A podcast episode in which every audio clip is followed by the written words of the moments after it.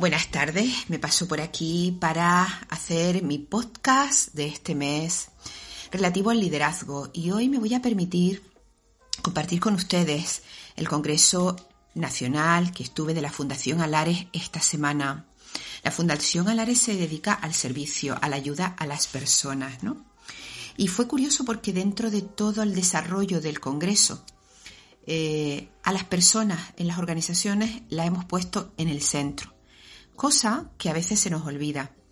Pensamos muchísimo más en nuestro producto, pensamos muchísimo más en la obtención de beneficios económicos y se olvida que el centro de todo lo que podemos hacer en nuestra vida a nivel empresarial, incluso a nivel de nuestro emprendimiento, de nuestro eh, desarrollo de negocio, está en las personas.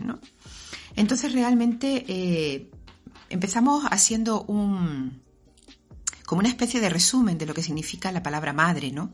La palabra madre tiene la magia, la magia empresarial ha sido, digamos que la primera empresaria, ¿no? Esa la A de aventura, la audacia que tienen las madres para salir adelante en la crianza de los hijos, ¿no?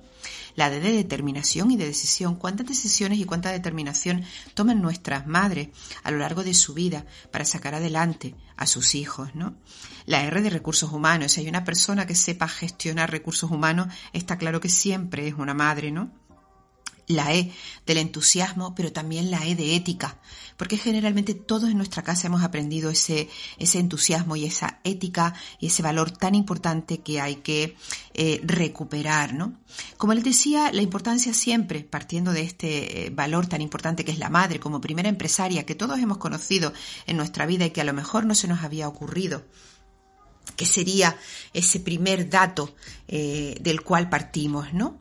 Pero que el factor humano, dentro de este congreso en el que yo he participado, cuyo presidente es Javier Benavente Barrón, alguien súper importante, una persona entregada al servicio. Hay que decir que eh, a la Fundación Alares lleva muchos años eh, haciendo trabajo trabajo por las personas, ¿no?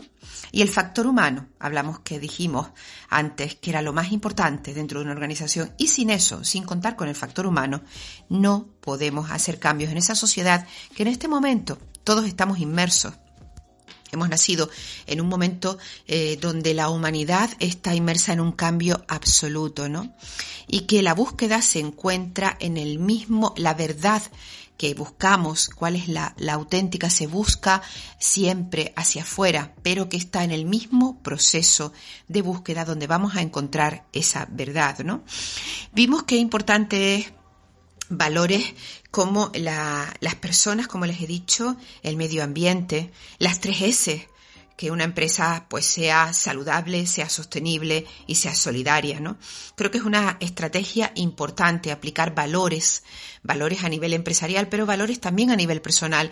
Desde todos los lados se nos va recordando que cualquier líder personal o líder de una empresa, un directivo de empresa, en cualquier momento acordarnos que eh, lo más importante en este momento Está claro que es el factor humano y para eso las empresas tenemos que hacer todo lo posible para hacerla dentro de nuestra estrategia importante, que sean saludables lo que hacemos, que sea sostenible y que sea solidario. Hablamos de ejemplo de empresa que cuando la empresa también trabaja en un proyecto solidario, ¿no? Eh, recuerdo que el otro, en estos días que he estado en Madrid me he encontrado con algunos empresarios con los que me he reunido y me hablaban que forman parte de un proyecto solidario a nivel empresa, pues a lo mejor en algún país en vías de desarrollo, y que esto siempre anima a los trabajadores de esa empresa a sentirse que forman algo, parte de algo más grande que simplemente el trabajo y la empresa, lo cual me pareció algo muy interesante, que a nivel empresarial y a nivel eh, de grupo, de liderazgo de grupo, pues ese grupo participe en un proyecto que tenga que ver con esos países en vías de desarrollo, de niños, de mujeres, de, la de, de, encontrar agua en pozos, cualquier proyecto que sintamos que participamos y aunque sea una vez al mes, nos reunamos para saber cómo está ese proyecto, ¿no? Así que mm, Esto me pareció muy importante. Y me pareció importante también algo que aprendí en este caso de Andrea Pereira, la diferencia entre posicionamiento y propósito. Y esto lo digo a nivel empresarial. El propósito siempre es más emocional, ¿no? Es ese puente entre la escultura de la organización y las personas. Y el posicionamiento tiene que ver con algo más racional y competitivo.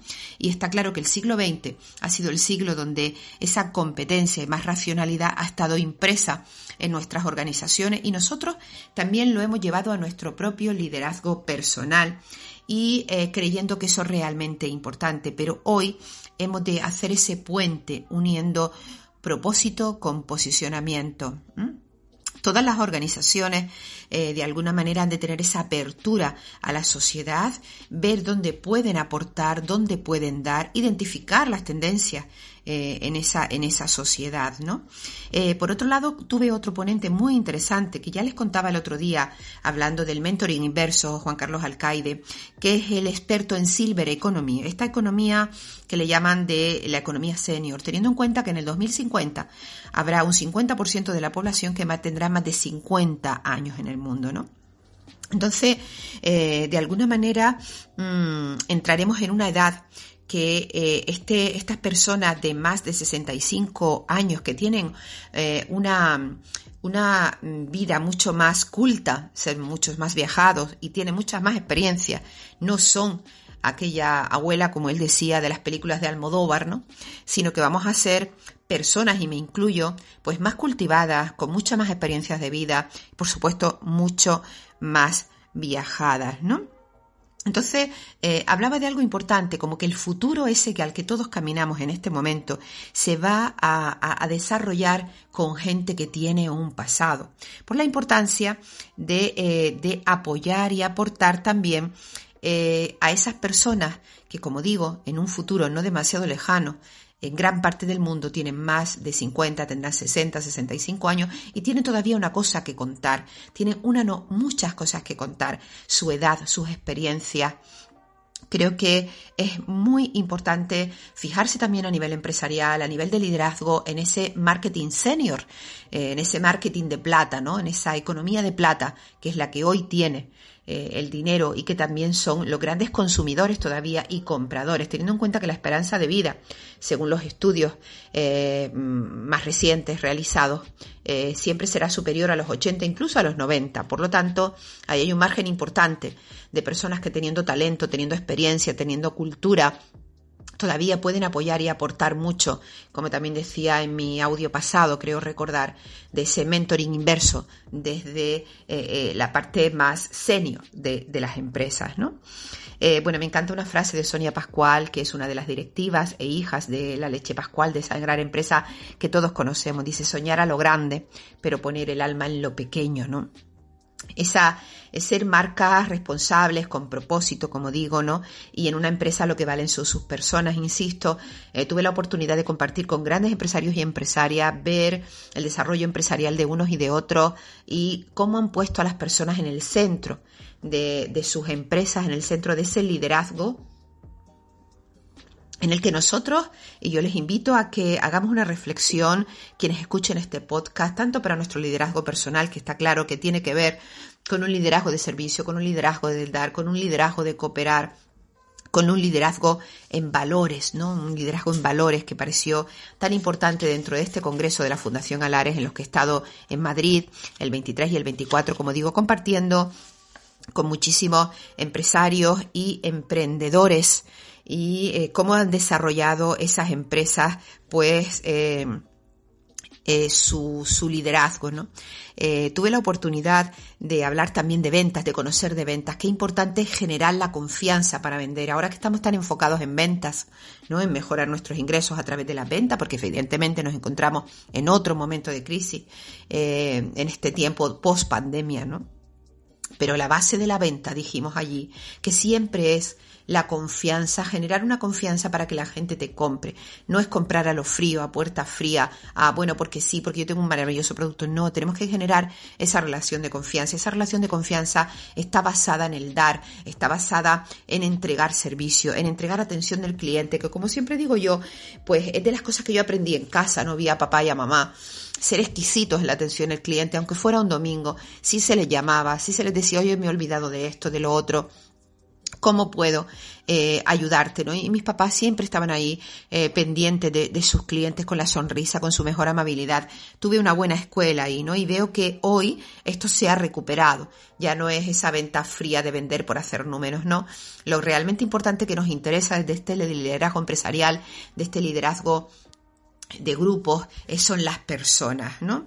Entiendo que hablamos también de los ODS, de los Objetivos de Desarrollo Sostenible 2030 eh, en esta gran economía mundial. Y qué importante, vimos que un ODS maravilloso, que es el 17, el que habla de las alianzas, yo particularmente creo en ello firmemente, ¿no? En esas alianzas que podamos hacer con otras personas y eh, se vio que mm, parte del ADN de una empresa evidentemente tiene que ser estos valores que le digo, la sostenibilidad, la solidaridad y eh, eh, incluirlo dentro de esa cultura empresarial, pero también generar estrategias con alianzas con otras empresas, ver qué podemos crear juntos, ver qué se puede hacer para mejorar nuestra economía o la economía de la que participamos como empresa, ¿no?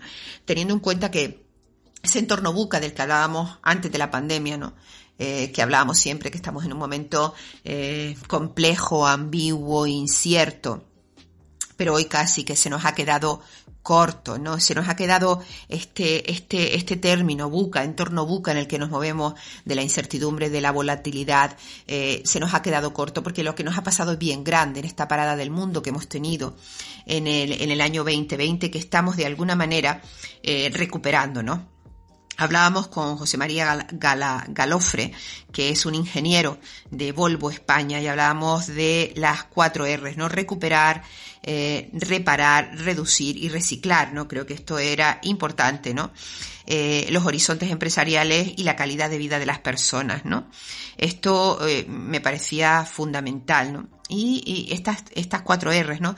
De recuperar, de recuperar aquello que de alguna manera se nos ha olvidado, de reparar lo que hemos estropeado, de reducir no solo las emisiones de carbono, y de reciclar, que ya yo sé eh, que en muchísimos lugares el reciclaje se está haciendo, ¿no? Pero eh, hemos de ir más allá, ¿no? Estas cuatro R las introduzco aquí porque me parecieron importantes, ¿no? Eh, como les digo, ese objetivo de desarrollo sostenible para el 2030 como les cuento, la alianza, que es el objetivo de, de 17, es importante, ¿no? Lo más importante es que el trabajador es esencial dentro de una empresa y a veces se nos ha olvidado, ¿no?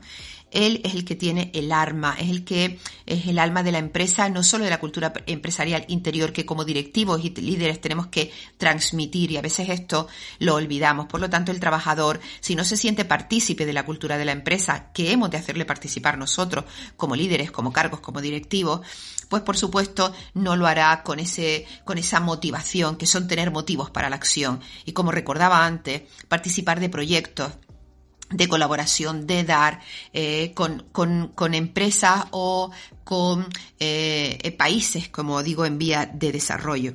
Como siempre, lo más importante que aprender es que el cliente tiene que estar en el centro de nuestra empresa, en el centro de nuestro liderazgo, que los trabajadores también hemos de incluirlo dentro de ese liderazgo, en esa cultura en la que es importante reunirnos, ver qué se ha hecho en esa semana mm, por mejorar todo nuestro proceso empresarial, pero también ver qué no se ha hecho, revisar por qué no se ha hecho y eh, de alguna manera eh, lo más importante es que yo soy el centro del mundo, sí que lo soy, pero también en que puedo transformar ese mundo, que sé que es algo que a todos nos mueve y que cuando vamos más allá de nuestros límites personales, ¿no? de nuestro pensamiento caja, como yo le llamo, eh, pues nos, nos damos cuenta que podemos aportar, que podemos transformar.